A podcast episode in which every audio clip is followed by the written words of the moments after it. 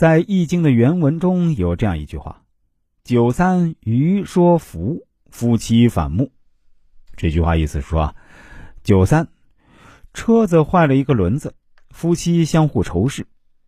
在象传中说啊，夫妻相互仇视，就是说明没有处理好家庭成员之间的关系。九三是属于阴爻。刚建立，想要进取，但是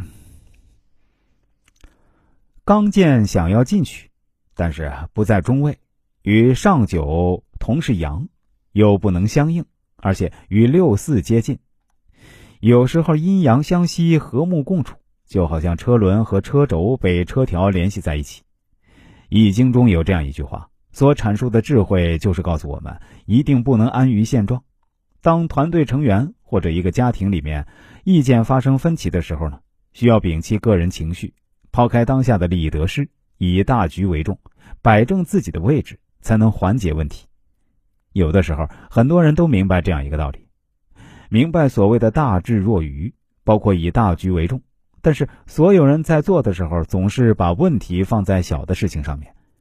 其中一个最重要的因素，就是因为个人情绪左右，因为情绪。所以有了纠结，有了在乎的一些事儿，而人生最好的状态就是抛下当下的情绪，不以当下得失为左右。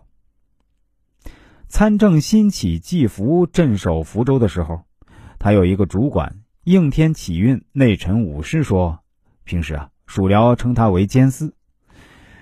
辛启季上任的时候呢，武师要来拜见辛弃疾，就对其他的属僚说呢。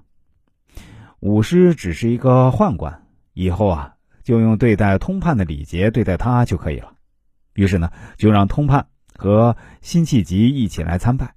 第二天呢，郡守的官员去参拜先帝的寺庙，刚好辛弃疾脚痛，要人搀扶才能参拜。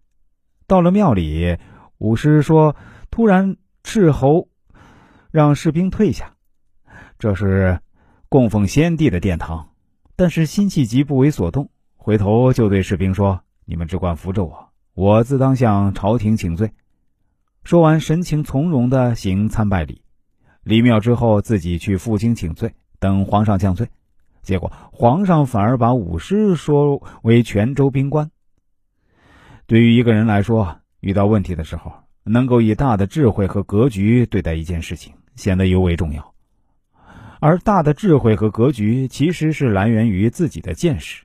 正所谓，说见识称大格局。如果一个人没有大的格局，达不到大智若愚的时候呢，不用着急，多历练历练，到了一定时间，你的人生自然会有不一样的智慧。